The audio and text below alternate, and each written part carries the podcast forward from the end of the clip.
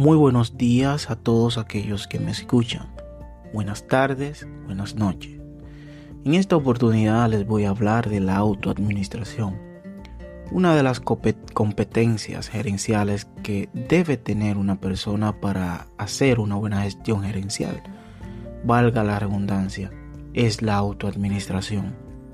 Vemos gerentes, encargados, directores que no logran buenos resultados en su área en su equipo de trabajo porque aún no han aprendido a autoadministrarse. ¿Cómo puedes administrar a otros si no sabes administrarte a ti mismo? Básicamente me refiero a los siguientes aspectos. Integridad y conducta ética, entrega personal, equilibrio de la vida laboral y personal, desarrollo de sí mismo. Se debe ser íntegro.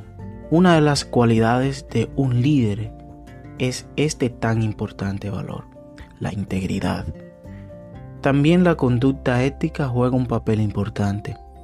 Actuar correctamente habla bien de ti y tiene un impacto positivo influenciador sobre tu equipo. A esto se le llama poder de referencia. Cuando los demás acatan tus órdenes, la administración de tu comportamiento, de tu forma de ser. Otro punto es la entrega personal. No puedes pretender que tu equipo aporte el 100% cuando tú solo das un 80%. Debes demostrar también interés de mejora, de alcanzar las metas y accionar cuando sea necesario. También debes lograr un equilibrio entre lo laboral y lo personal. Recuerda que los objetivos de la organización no deben ser opacados por los personales en su totalidad. Pero Peter Drucker dice que las personas estarán dispuestas a alcanzar los objetivos de la organización a medida que alcancen sus propios objetivos. Esto es de análisis. Y es que las empresas deben crear una cultura en donde se tomen en cuenta, en cuenta los objetivos personales de los colaboradores.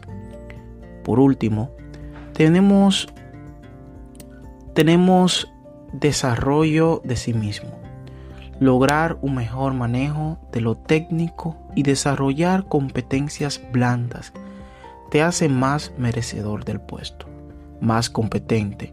No solo estás ahí para delegar, debes aprender y seguir aprendiendo, siempre para la toma de buenas, de buenas decisiones.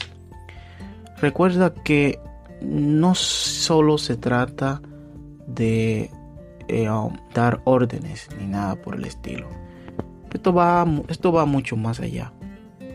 Esto se trata de liderar y se lidera dando buenas enseñanzas, a través de la influencia, tu forma de ser, tu forma de comportarte. La autoadministración juega un papel muy importante en todo líder. Y esto demostrando dominio sobre todos y cada uno de los, eh, de los temas y de esas áreas en donde los demás desean verte accionar. Existen eh, situaciones y obstáculos que enfrentamos a diario como, como líder, como dirigentes de equipos. Pero esto no es una excusa como para no demostrar un interés alto en tu poder, para tu poder dirigir con toda certeza, con toda confianza. Al final, lo que queremos lograr es esto, que haya una confianza allí desarrollada en tu equipo de trabajo, en cada uno de ellos, y que ellos también puedan confiar en ti como persona capaz, como persona que quiere lo mejor para su equipo.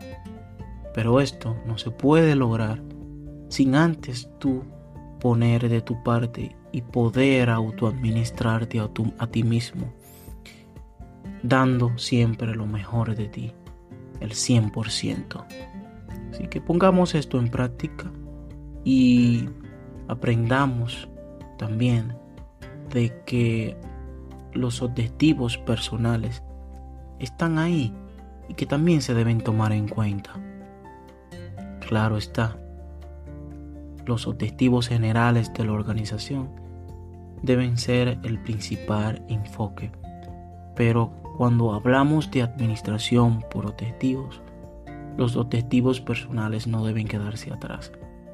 De hecho, un líder debe saber gestionar esto de la mejor forma posible para que las personas no se, o los miembros, ¿verdad? los integrantes del equipo de trabajo, no se sientan menospreciados, para que estas personas no sientan que están jugando con su tiempo o lo están utilizando sin prestar atención a esas necesidades que están ahí, que están ahí que también se deben tomar en cuenta. Los dejo con esto último que dice Peter Drucker y lo repito.